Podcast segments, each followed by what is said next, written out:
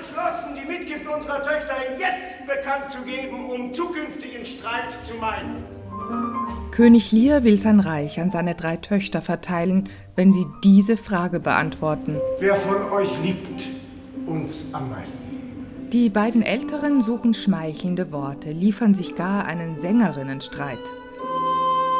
Nur die jüngste, Cordelia, sagt Nichts, Milo.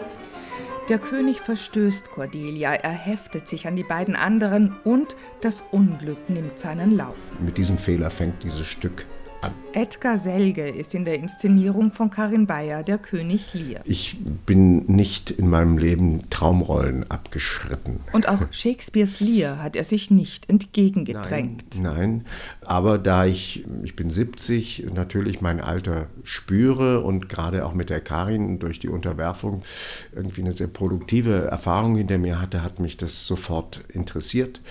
Als Alters Rolle und auch das Grundkonzept, die gesellschaftlich erfahrene Verunsicherung über die Dauerhaftigkeit wesentlicher Werte wie Demokratie, Menschenwürde, Freiheit, die wir im Augenblick erfahren. Das hat mir sehr schnell eingeleuchtet. Zu trauen ist keinem. So auch nicht im Handlungsstrang rund um den Grafen Gloucester, der von seinem unehelichen Sohn Edmund gestürzt wird. Wir Starken sind losgelassene Raubtiere. Wir genießen die Freiheit von sozialem Zwang. 1606 wurde die Tragödie uraufgeführt, in der ein ganzes Reich in Trümmer gelegt wird. Dramaturg Christian Tschirner. Tragischerweise ist ja das dann tatsächlich passiert in England. Also 30 Jahre nach der Uraufführung des Stückes ist dann der Bürgerkrieg ausgebrochen, wo diese eigentlich genau alles, was dort geschildert wird, genau so stattfindet. Fürchterliches Gemetzel. Im Stück verschwinden alle Gewissheiten. Und das schlägt sich auch auf die Konstruktion des Stückes nieder. Figuren treten doppelt und unter anderem Namen auf. Die müssen sich verstellen dauernd, weil sie zur Flucht gezwungen sind. Also die sind sozusagen gar nicht sie selber, wenn sie agieren, für einen Großteil des Stückes.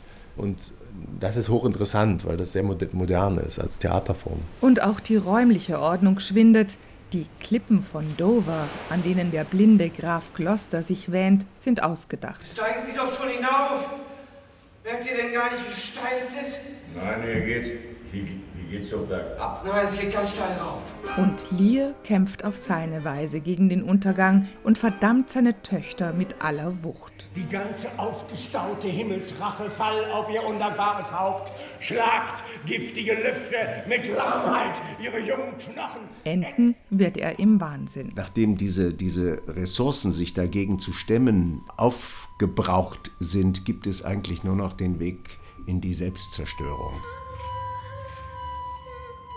Einer bleibt lange an Lears Seite, der Narr, wahrhaftig und zärtlich, wie einst die jüngste Tochter Cordelia. Der Wahnsinn ist für Lear auch eine Rettung.